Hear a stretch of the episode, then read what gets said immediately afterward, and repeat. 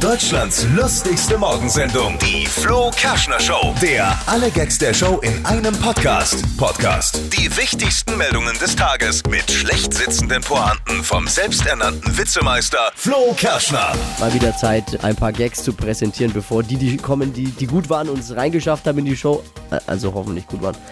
ja, die einen sagen so, die anderen so. Äh, Ich habe aber noch ein paar übrig, wo ich mir eben nicht sicher war, ob man die bringen kann. Und deswegen gibt es die jetzt für euch online im Podcast einfach. Warum?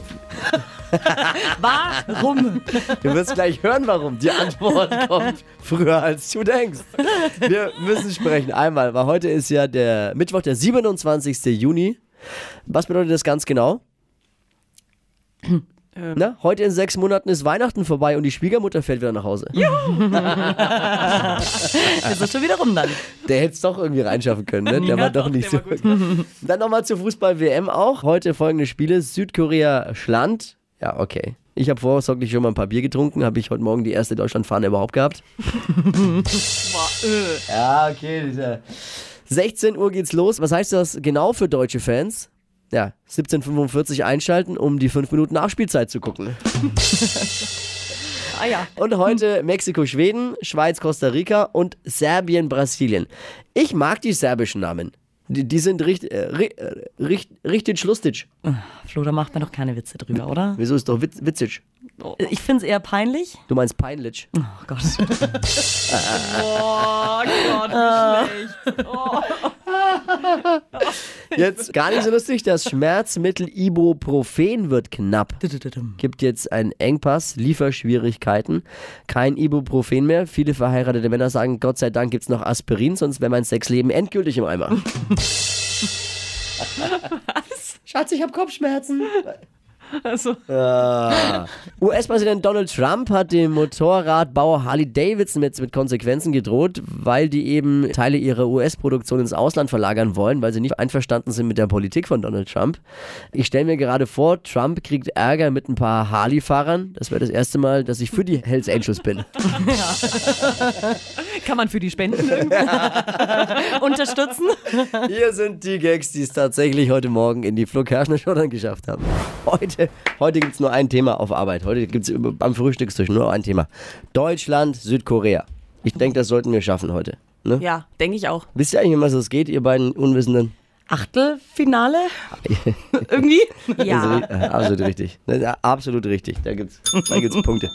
Aber ich denke, Südkorea sollten wir schaffen. Südkorea besiegen im Fußball ist ein bisschen wie im Weitsprung gewinnen gegen den Baum.